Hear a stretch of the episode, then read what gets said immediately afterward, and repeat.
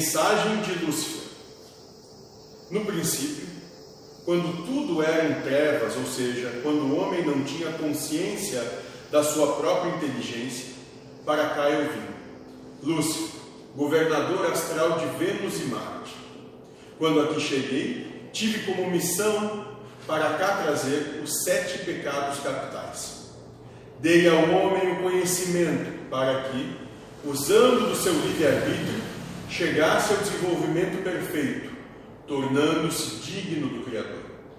O que seria do homem se não pudesse, através do conhecimento, evoluir? Estaria até hoje vegetando. Todos nascem com uma inocência inerente a uma criança e, como crianças, precisam crescer. E é através de várias vidas que o homem cresce e se burila para o campo maior do bem. O homem, ao tomar conhecimento do ódio, da inveja, da ambição, da ira e do ciúme, deixou-se levar por esses sentimentos, porque mais forte que esses sentimentos, nele mesmo estava o pior de todos, o egoísmo. E é através do egoísmo que o homem usa dos sete pecados capitais.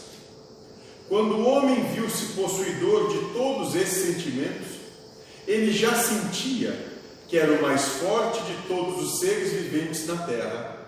Aí, ele criou Deus à sua imagem e semelhança, criando assim um Deus vingativo, odiento e incapaz de perdoar.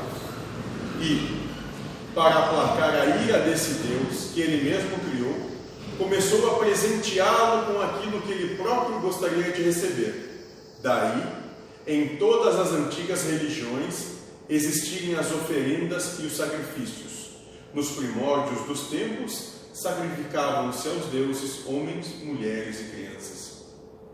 No advento crístico, com o derramamento do sangue do Cordeiro, tornaram-se desnecessários esses sacrifícios, pois a verdadeira união com o Criador é através do amor.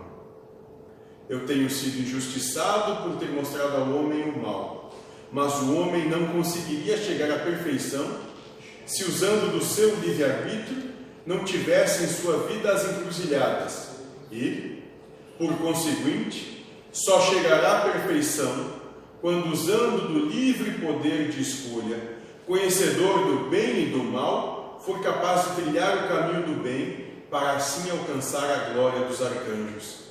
Enquanto isso, eu, Lúcio, um dos sete arcanjos do sistema solar, o provedor da luz, do conhecimento, aqui aguardarei para, finalmente, libertar-me do jugo dos homens.